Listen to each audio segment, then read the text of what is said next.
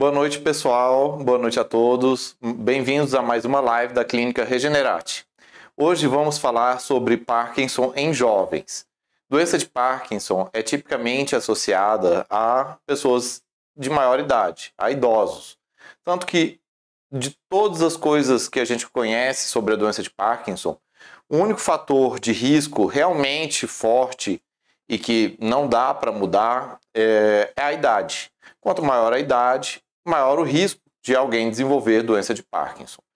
Bem, mas existe a doença de Parkinson em jovens, ou a doença de Parkinson juvenil. E é sobre isso que vamos falar hoje. Antes de mais nada, quero convidar a todos que enviem suas perguntas, que vou estar aqui com o celular acompanhando todas elas. Vou respondê-las no final.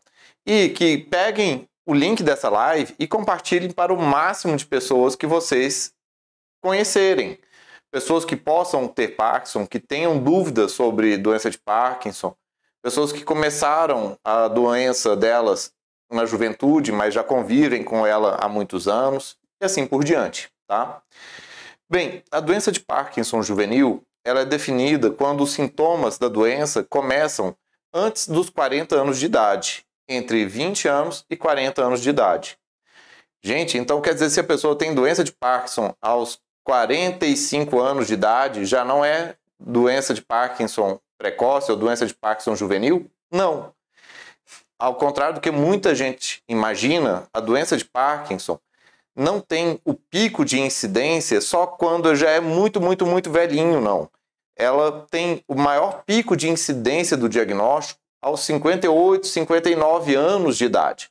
É quando maior tem a maior frequência de diagnósticos da doença de Parkinson.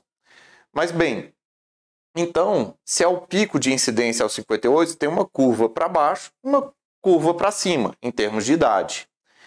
E isso ficou bastante em voga, que agora pessoas estão admitindo que têm a doença de Parkinson. É, cada vez mais pessoas falam na mídia é, que têm a doença de Parkinson e estão convivendo com ela e admitem ter ela, saem do armário da doença de Parkinson. Porque as pessoas acham ainda muito estranho jovens ter o diagnóstico da doença de Parkinson. Bem, mas então, em relação ao Parkinson juvenil, ele é definido como doença de Parkinson que é caracterizado pelo início dos sintomas entre 20 e 40 anos de idade. Segundo a Fundação Michael J. Fox, é, 10 a 20% dos casos de diagnóstico de doença de Parkinson entram no critério de Parkinson juvenil ou no Parkinson precoce. E, bem, o que, que tem de diferente o Parkinson em jovens do Parkinson em pessoas na idade normal de se ter Parkinson? A princípio, nada. São os mesmos sintomas, é a mesma clínica, é o mesmo quadro. E quais são eles? Fundamentalmente é a lentidão. A pessoa tem lentidão de um lado maior do que do outro do corpo, como por exemplo, você vai fazer o movimento de pinça. Um tá rápido, o outro tá mais devagar. Você vai fazer movimento de mãos alternadas. Uma tá rápida, a outra tá mais devagar. Você vai fazer o movimento do bater dos dedos alternados. Um tá rápido, a outra tá mais devagar. E você vai mexer o braço, um tá com movimento fluido, o outro tá aquele movimento robótico, tá duro. Em um, a mão não treme nada, no outro dá o tremorzinho, ou o famoso tremor em conta moedas. A pessoa tende a ficar inclinada para frente, ela balança um braço e o outro fica parado. Isso tudo são sintomas. A lentidão assimétrica, a lentidão de um lado maior do que do outro do corpo, é o principal sintoma da doença de Parkinson. Isso não pode faltar em nenhuma pessoa com diagnóstico de Parkinson. E além da bradicinesia, que é a lentidão, tem que ter mais algum outro sintoma, como a rigidez ou o tremor de repouso, tá? Cerca de 40% dos pacientes parkinsonianos também não tremem e não precisa de tremer todo mundo. E o desequilíbrio, a instabilidade postural também pode ter, mas normalmente a pessoa já está um pouco mais avançado no início dos sintomas. E a pessoa pode ter também sintomas não motores da doença de Parkinson, como perda do olfato, constipação, fragmentação do sono, como ficar acordando várias vezes à noite para fazer xixi, acorda três, quatro, cinco vezes à noite para fazer xixi. Ter sonhos agitados, como a pessoa que fica mexendo durante o sonho, com uns... parece que ela está sonhando e fica mexendo durante o sonho. O corpo mexe com os sonhos, e normalmente uns sonhos agitados. Ter dores, aumento da ansiedade. Isso tudo também está relacionado à doença de Parkinson. Outros sintomas pode ser também a desautonomia, como ter queda da pressão, ou algumas, ou mão fria, um braço que é mais frio, transpiração diferente.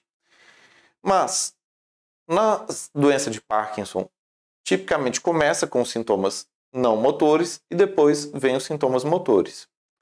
Bem, você que está vendo a nossa live sobre doença de Parkinson em jovens, Mande suas perguntas, tirem suas dúvidas e pegue o link da live e compartilhe com o máximo de pessoas possíveis.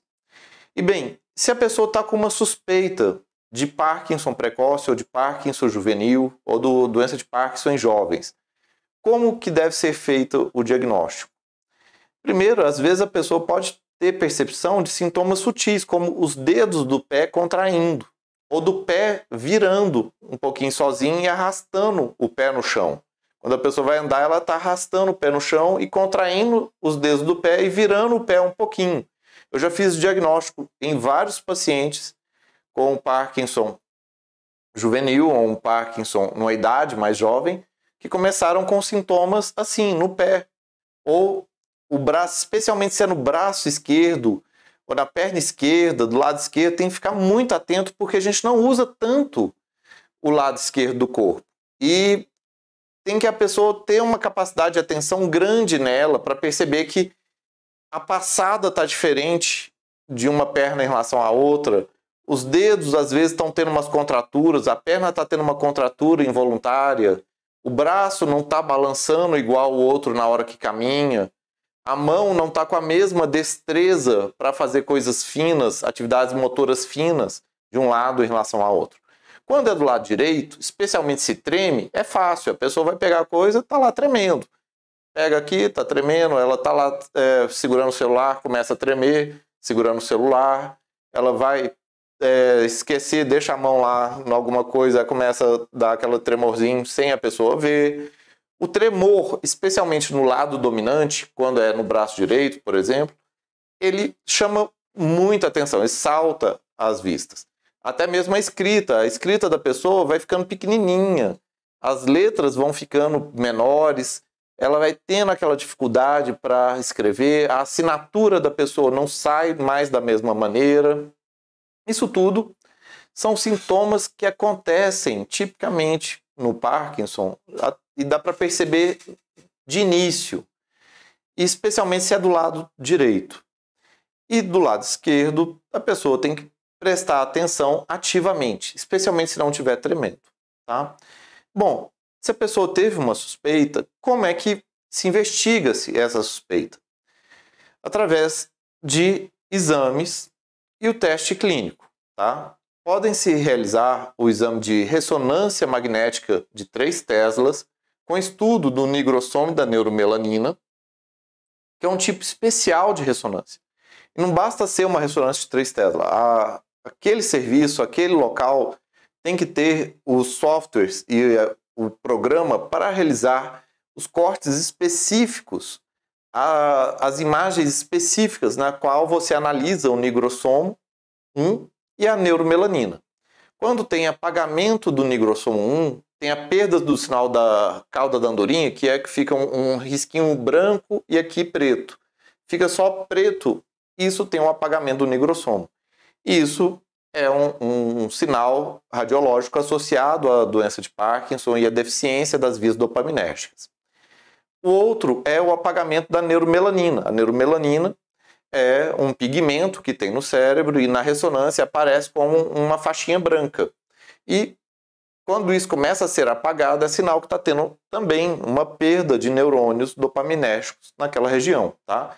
Então, um dos exames é a ressonância do cérebro, ressonância magnética do cérebro de 3 teslas, com estudo do nigrossomo da neuromelanina. Também pode ser realizado o estudo do, da cintilografia cerebral com TRODAT, ou SPECT com TRODAT. TRODAT é um contraste, é uma forma de contraste, é um marcador que liga-se à dopamina, aos transportadores de dopamina e dessa maneira tem uma medida indireta da quantidade de dopamina que tem nos terminais dos neurônios. Se tem uma diminuição dessa captação desse contraste, então tem um déficit de dopamina, e isso é também relacionado com as patologias parkinsonianas.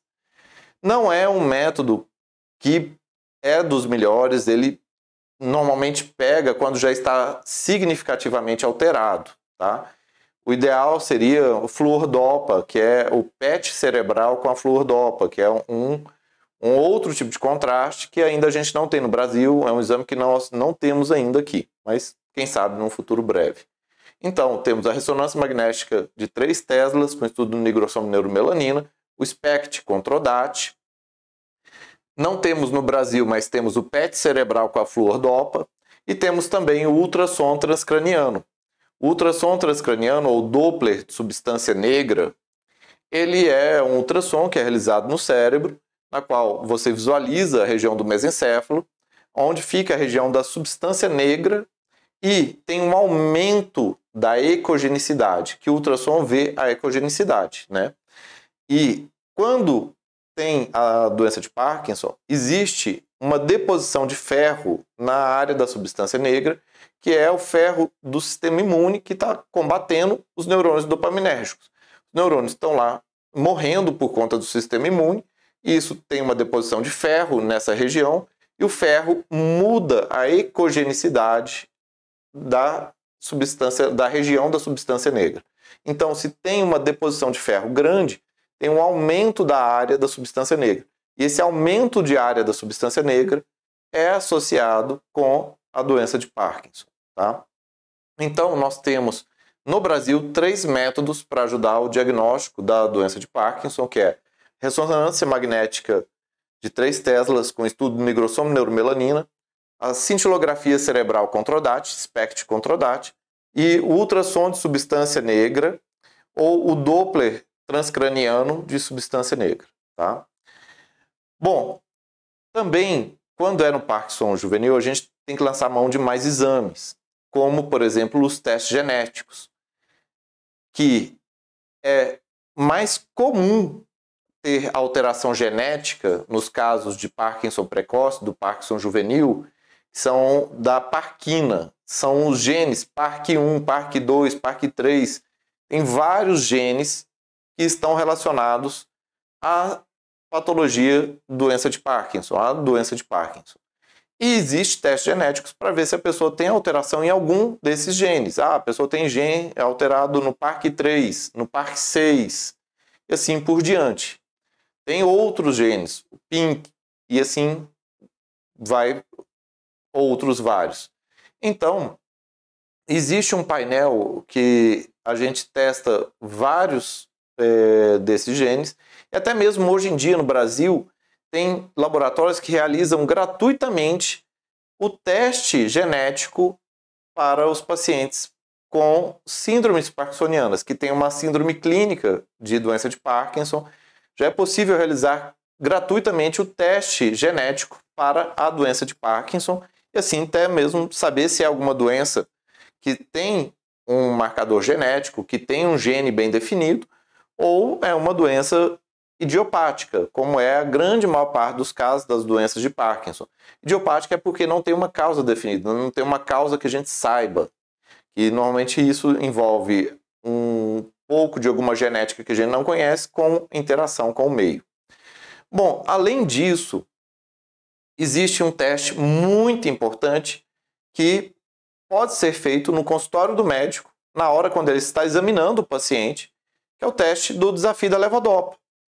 O próprio médico faz o exame clínico, testa lá a velocidade e tal, dá uma dose de levodopa para o paciente, por exemplo, uns 100, 150 miligramas, aguarda o tempo de uma hora para que o medicamento faça efeito e depois faz os testes de novo, que é uma sequência padronizada de testes, é a parte motora do teste da UPDRS, e que é o, uma padronização da quantificação dos sintomas parkinsonianos da doença de Parkinson. É a, a parte 3 do, do teste UPDRS. E assim você quantifica os testes, a pontuação pré-levodopa e pós-levodopa. Se caso tem uma melhora bem significativa, especificamente maior que 30 é, de melhora com a levodopa, isso fala muito a favor de que é uma síndrome parkinsoniana responsiva à levodopa e, bem provavelmente, doença de Parkinson, que é a mais comum de todas. Tá?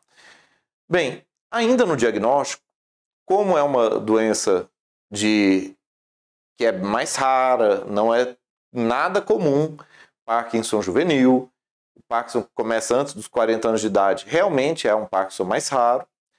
Ele precisa ser feito um diagnóstico diferencial de outras doenças que causam também distúrbios do movimento, que podem mimetizar, que podem parecer com a doença de Parkinson.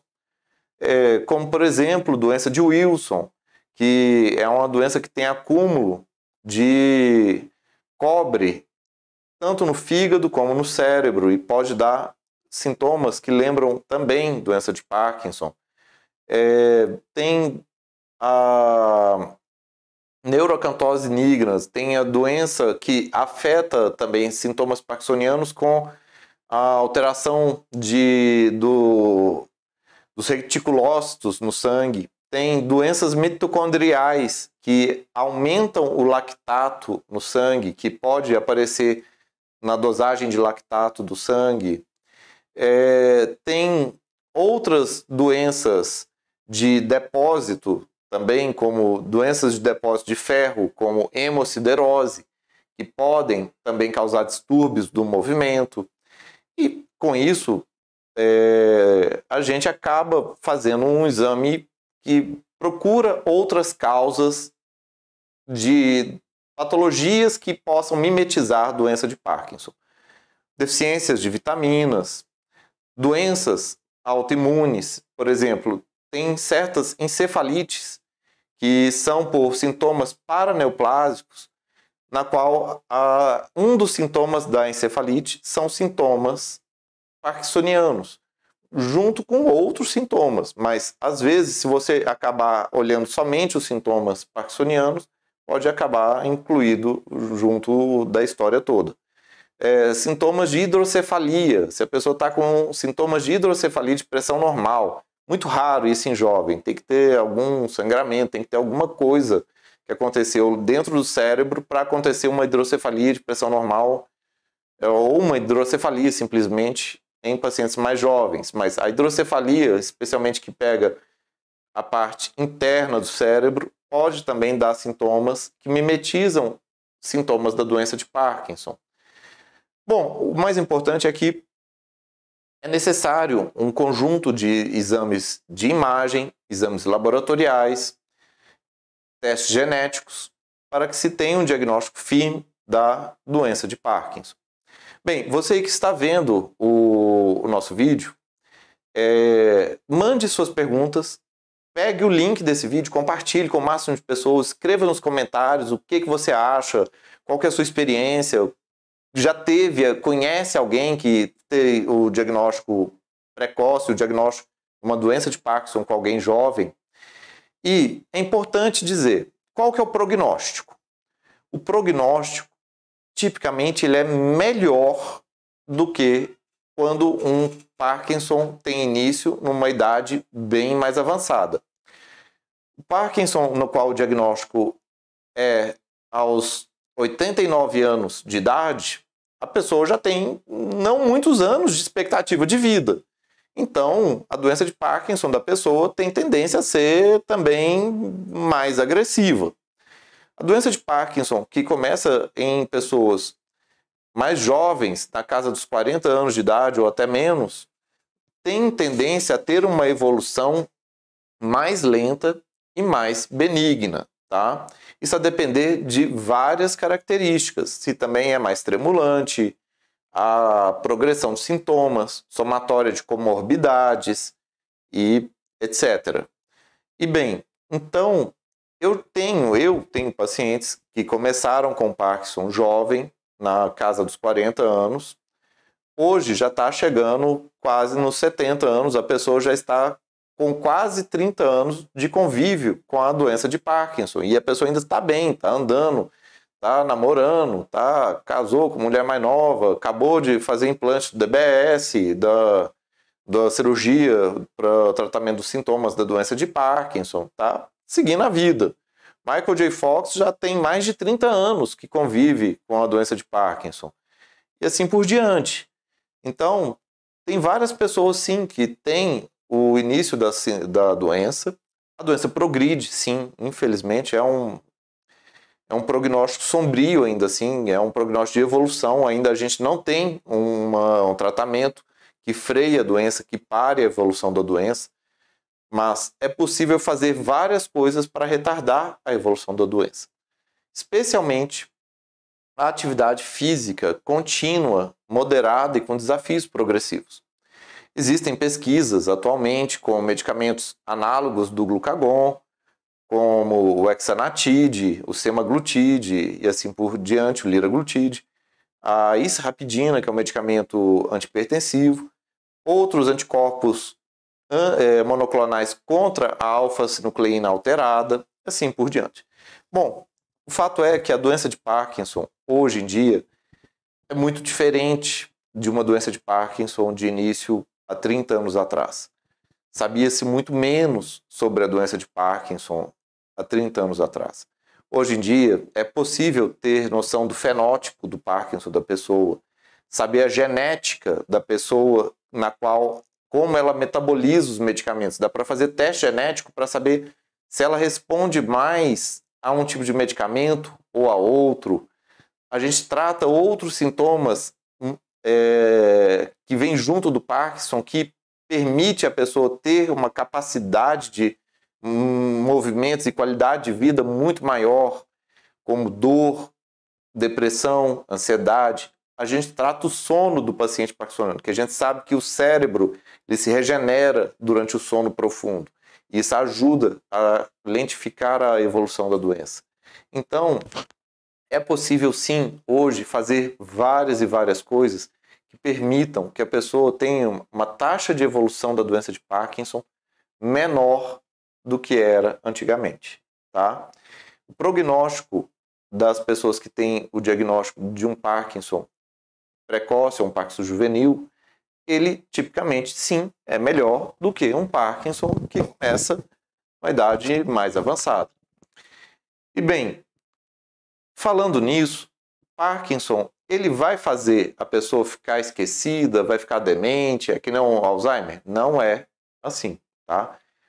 doença de Parkinson, ela tipicamente cursa com uma normalidade cognitiva de maneira geral. Tá? O paciente parkinsoniano, ele sim tem comprometimentos da capacidade visoespacial. Isso é, é, tipicamente é comum, é afetado no paciente parkinsoniano. Ele tem dificuldade de processar uh, as coisas. Ele enxerga, mas não vê. Você faz o teste de visão das letrinhas do oftalmologista, ele vê tudo. Ah lá, o Ezinho para cima, para baixo, o outro, o A, B, C. O... Ele lê a coisa toda.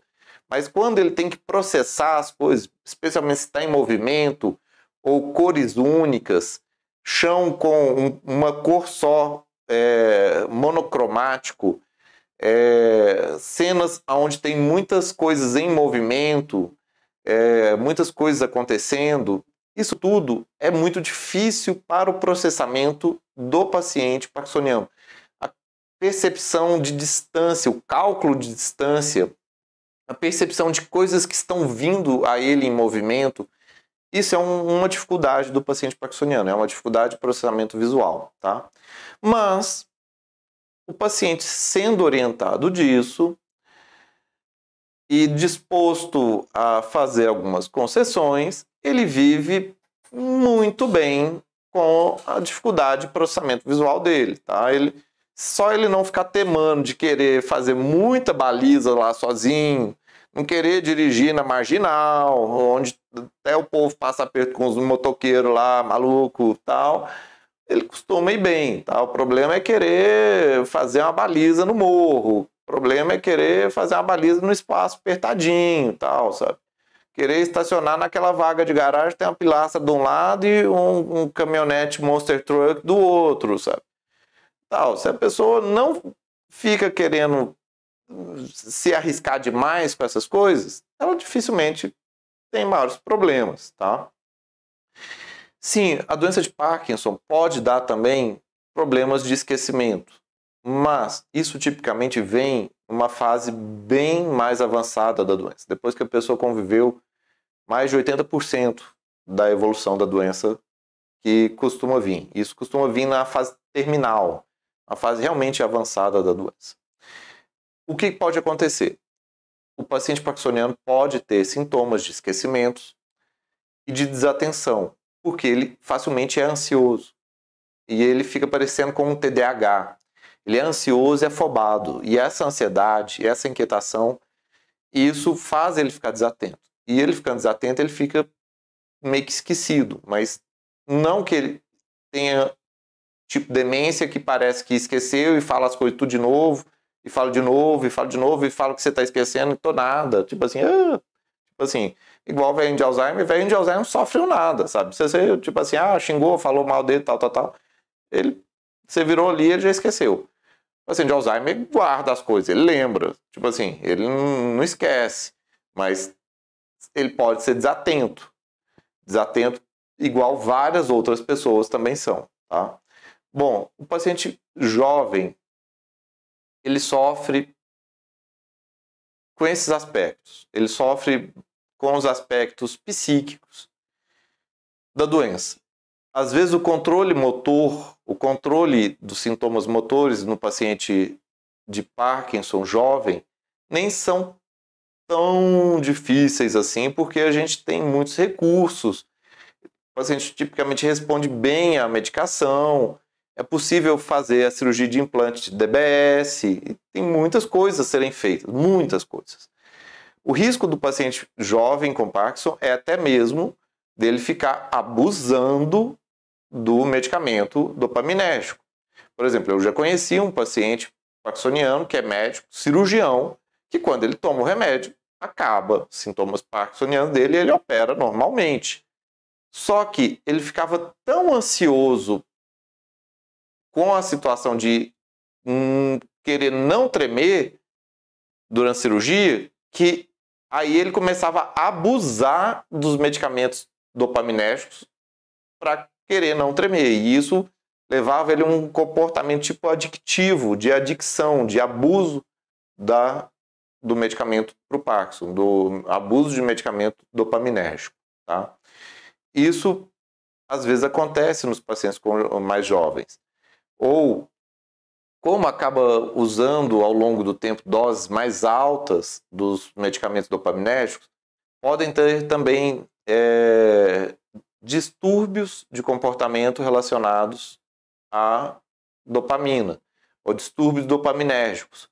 A pessoa acaba tendo compulsões, tendo compulsão por compra, tendo é, compulsão por sexo, é, comidas, doces, é, jogos, jogo patológico, tudo que dá aquela sensação, aquela, aquela vibe dopaminérgica, ele pode ter. E isso os pacientes é, parkinsonianos mais jovens estão sujeitos a isso, tá? Porque como eles usam a terapia dopaminérgica por muito tempo e às vezes vai chegando em doses altas, ele começa às vezes a ter essas complicações do tratamento com os medicamentos dopaminérgicos. Bom, outra coisa que pode ter é o pudding, que também é a pessoa que começa a fazer algum tipo de comportamento que não tem sentido nenhum, não tem nenhuma finalidade, mas a pessoa se sente impelida a fazer aquilo, que quando ela faz aquilo parece que ela está bem, ela está certa. Como, por exemplo, eu tenho um paciente que era desmontar e montar a caixa de som. Um outro era montar e desmontar relógio. E assim por diante. E normalmente são coisas motoras. Eu tenho um outro que é construir chalé. um abraço para você, Tassi.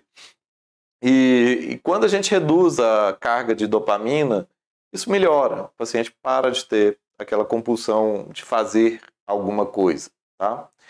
Bem, pessoal, aqui a gente está vendo várias perguntas, está sendo muito legal. O pessoal está mandando aqui.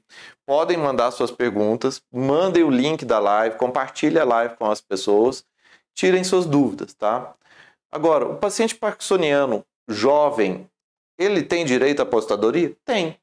Tem os mesmos direitos, igual a todo paciente parkinsoniano.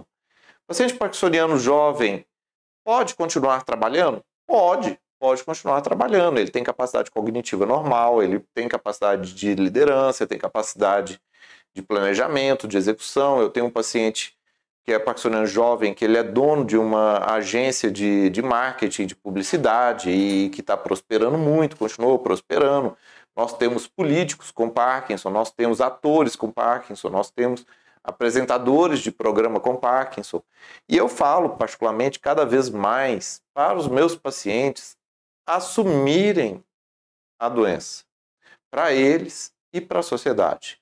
Porque isso tem que ser visto cada vez mais como uma normalidade das pessoas poder continuar seguindo a vida delas em paz e tendo a doença e sem ter que esconder saber que ela vai ter que fazer algumas concessões, ter algumas limitações e que ela está sendo, na verdade, heróica por isso.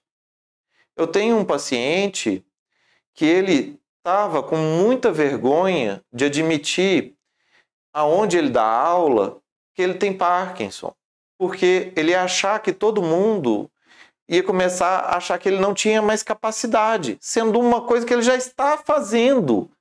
E na verdade foi o contrário, a pessoa pôde admitir que ela tem Parkinson para os alunos e todo mundo entendeu que alunos é incrível, eles têm uma mente mais aberta, eles não tipo, eles não tá com preconceito. E o que é Parkinson?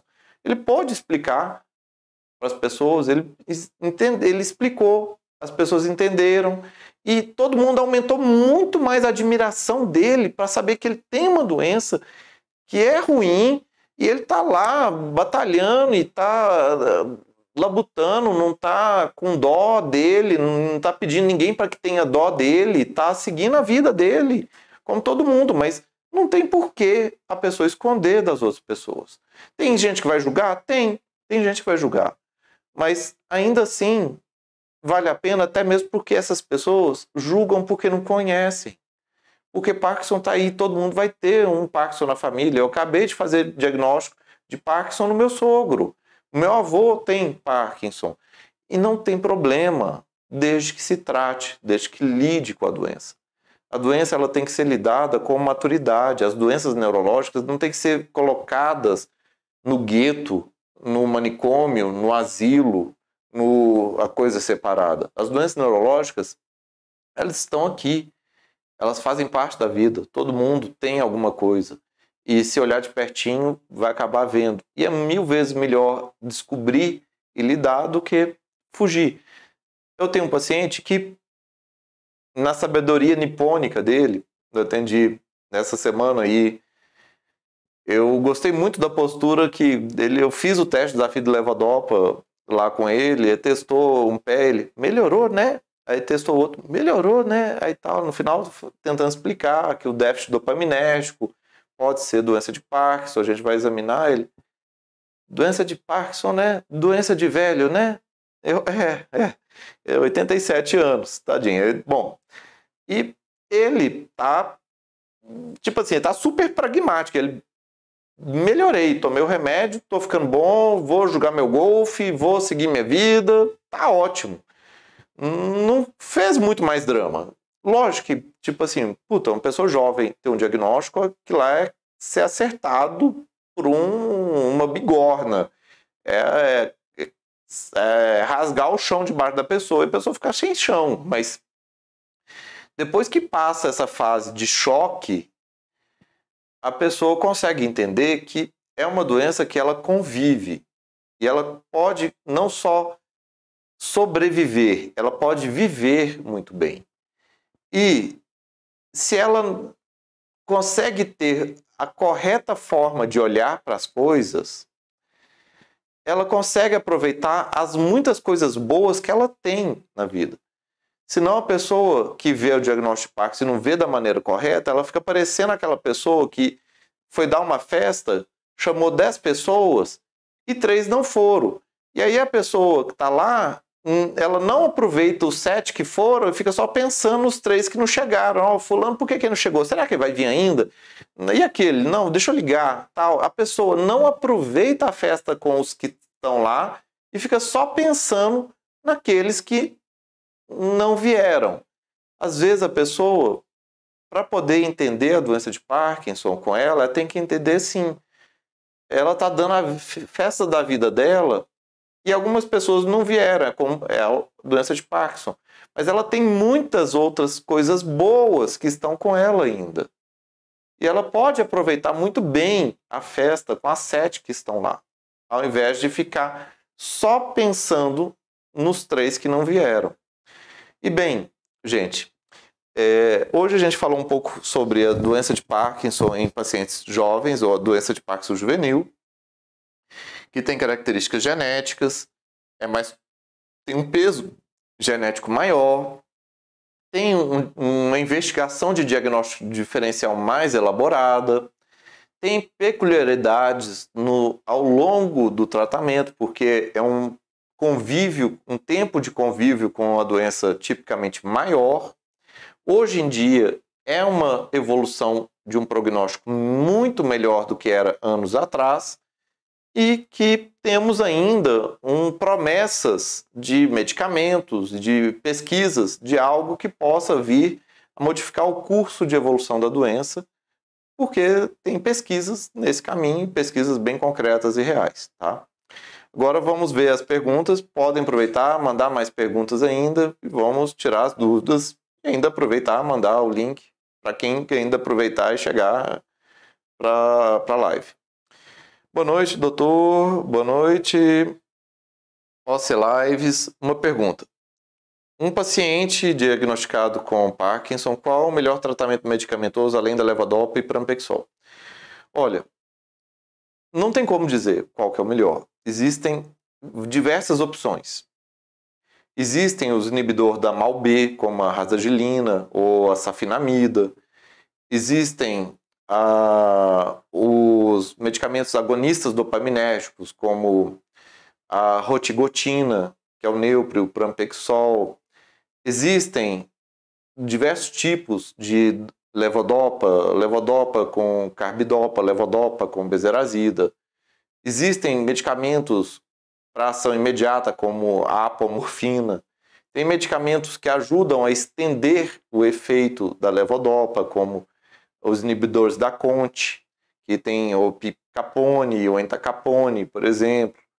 Temos também é, medicamentos que atuam é, no sistema da acetilcolina, como o biperideno, a trexfenidil, nós temos medicamentos que atuam nas vias glutamatérgicas, como a mantadina, e assim por diante. É uma gama de medicamentos, vai depender dos tipos de sintomas. Se o paciente é mais tremulante, ele tem uma chance de ter uma melhor resposta com medicamentos é, anticolinérgicos, como o biperideno, o triaxifenidil. Uh, pode ter benefício como a clozapina também, que é um medicamento antipsicótico. Se ele tem é, dificuldade de marcha, a mantadina, e assim por diante. Tem, tem que ser individualizado, não tem como dizer. Qual o primeiro sinal de Parkinson em jovens? Bom, é, eu já, nesse aqui eu acabei falando e é, é melhor talvez rever o vídeo, porque senão não justifica, mas os primeiros sintomas são os de lentidões, rigidez, às vezes a dificuldade motora fina, às vezes a escrita e assim por diante. É, Rosiane de Oliveira Vacani. Boa noite. Eu comecei aos 43 anos. As pernas travam muito. Tomo seis prolopas por dia. Agora estou tomando é, sagizilina, deve ser rasagilina. Tomando rasagilina. Existe algum exercício para as pernas? 16 anos que convive com Parkinson. Olá, Rosiane. É, prazer, boa noite, obrigado por compartilhar a sua história aqui.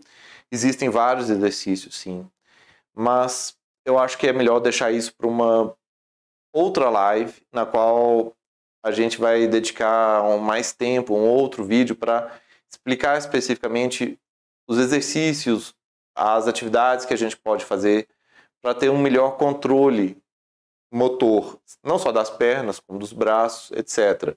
Também a gente pode lançar mão da estimulação magnética transcraniana, ou também do TDCS, que isso tudo vai acabar ajudando a gente a ter maior controle e assim por diante. Tá? É, bem, boa noite, doutor Antônio Pereira. Estou com tremor na mão esquerda. O médico falou que é Parkinson. Estou tomando Prolopa, Kineton. Se não for Parkinson, pode dar algumas reações? Bom, sendo Parkinson ou não, os medicamentos podem dar Efeitos colaterais, sim. Tá? É, os efeitos colaterais, eles podem ser desde queda de pressão, é, edema em membros inferiores, pode ter em alguns pacientes um pouco de náusea ou sonolência, mas de maneira geral, mesmo os medicamentos são bem tolerados, tá? E se você já está tomando, os efeitos adversos já são os que você está tendo. Se você está tendo nenhum, se você não tem nenhum efeito colateral, então não vai ter mais. É isso. Já é o que está sendo. Se está tendo benefício com esses medicamentos, é sim um indicativo de que seja doença de Parkinson, porque se tem sintomas que são compatíveis com Parkinson e melhora com o remédio de Parkinson, então é bem provável que seja Parkinson. É, Eliana Oliveira, eu tenho doença autoimune, trombostopenia essencial, tive AVC e às vezes acho que tenho Parkinson. Minha mãe teve com 60 anos. Eliana, é, existe uh, parkinsonismo vascular. Parkinsonismo vascular acontece quando tem AVC na região dos núcleos da base e tipicamente afeta mais membros inferiores, afeta mais pernas do que braços. E não tem resposta a levodopa. A resposta a levodopa é muito baixa. Você põe a levodopa, aumenta, aumenta, aumenta e não tem resposta. E, e pode, sim, se está numa idade que pode acontecer de ter Parkinson, pode acontecer também de ser. Mas uma pessoa que tem AVC, às vezes, ela tem a espacidade, na tentativa de fazer movimentos, ela treme. Mas não que isso seja um tremor parkinsoniano, não é todo tremor que é Parkinson, tá? E não porque sua mãe teve Parkinson que você necessariamente vai ter. Doença de Parkinson, na grande maior parte dos casos, não é genética. E se quiser tirar a dúvida, é melhor fazer os exames e fazer o teste genético. Carla Janaína Marciano. Doutor William, o senhor é top. Minha gratidão por cuidar tão bem do meu marido. Prazer. Abraço. Abração no Lino aí. Ana Lúcia Matos. Boa noite. Minha mãe não tem Parkinson, mas está esquecendo muitas coisas. Pergunta uma coisa várias vezes ao dia. Ana Lúcia, esse tipo de problema é mais relacionado às demências sendo que a mais comum é doença de Alzheimer. Tá? Eu recomendo fazer os testes clínicos, fazer os exames laboratoriais, uma avaliação com o neurologista, para ver se não é o caso. Eneida Ramos, parabéns, isso mesmo, sem preconceitos. Antônio Pereira, sou motorista, carreteiro e o Parkinson pode atrapalhar minha profissão? Olha, Antônio, é... Talvez, tá? Isso talvez em algum momento sim. O... Para dirigir em estradas e numa velocidade mais baixa, como é do carreteiro, especialmente se os seus reflexos, seus testes de visão estão ok, não tem tanto comprometimento. Aonde tem maior risco? Na manobra. Se tiver que fazer uma manobra delicada de para estacionar, para parar numa doca ou para parar num tal local, isso talvez possa ter mais comprometimento sim. Mas você que está fazendo no dia a dia, que tem que sentir como que está isso, tá? E, e bem, o ponto todo é o que, que a pessoa sente de dificuldade. Como eu disse, a dificuldade visoespacial ela é mais complexa, aonde a pessoa tem que ter um cálculo espacial bem maior. Para a grande maior parte das atividades de uma pessoa dirigindo, não é de maior comprometimento. Mas isso você vai ter que ver com seu médico, quem te acompanha, para saber se você tem ou não tem capacidade disso. E às vezes compromete sim, tá? Por exemplo, eu tenho um paciente que essa semana mesmo eu tive que desaconselhar ele a dirigir em, na grande maior parte das situações. Eu deixei ele para poder dirigir somente dentro de bairro, somente dentro de rua de baixa velocidade, rua asfaltada, dentro do bairro mesmo. Que lá ele consegue dirigir com segurança ele não dá para dirigir onde tem motoqueiro, onde tem carro cruzando de faixa, onde que ele precisa de muita habilidade de motorista, porque ele não tem isso mais, tá? É, mobilidade. Seria ótimo um vídeo para exercícios para Parkinson. Sim, eu vou chamar a galera da Físio para a gente fazer. Carla Medeiros. O Parkinson deixa a mulher estéreo? Não. É, bem, então, né? Uh, não deixa. E quando acontece do Parkinson ser em mulher jovem, é, ela pode engravidar também, tá? E ela faz o tratamento dela durante a gestação. É uma situação muito atípica. Eu não tive isso ainda, esse tipo de paciente, mas a doença de Parkinson não deixa a pessoa estéreo. É, Ana Lúcia Matos. Doutor, ela já consultou a médica, passou o Cogmax, mas não está fazendo efeito. É porque o Cogmax é, não ajuda muita coisa. Bom, gente, muito obrigado pela audiência de todos. É, convido a todos a assistirem às nossas lives, sempre às segundas-feiras e às quintas-feiras, às 20 horas dos mais diversos temas ligados à neurologia e às áreas relacionadas à neurologia. Como temos diversos médicos na clínica, também temos temas diversos, temos diversos profissionais, temos físio, dentistas, psicólogos, médicos, todo mundo, pessoas altamente capacitadas para falar dos temas que vocês têm interesse. Mandem os temas para nós, divulguem as lives, façam suas perguntas, porque live boa é assim com pessoas tirando suas dúvidas, com os especialistas tendo a oportunidade para respondê-las, tá? Um abraço a todos, boa noite, até mais.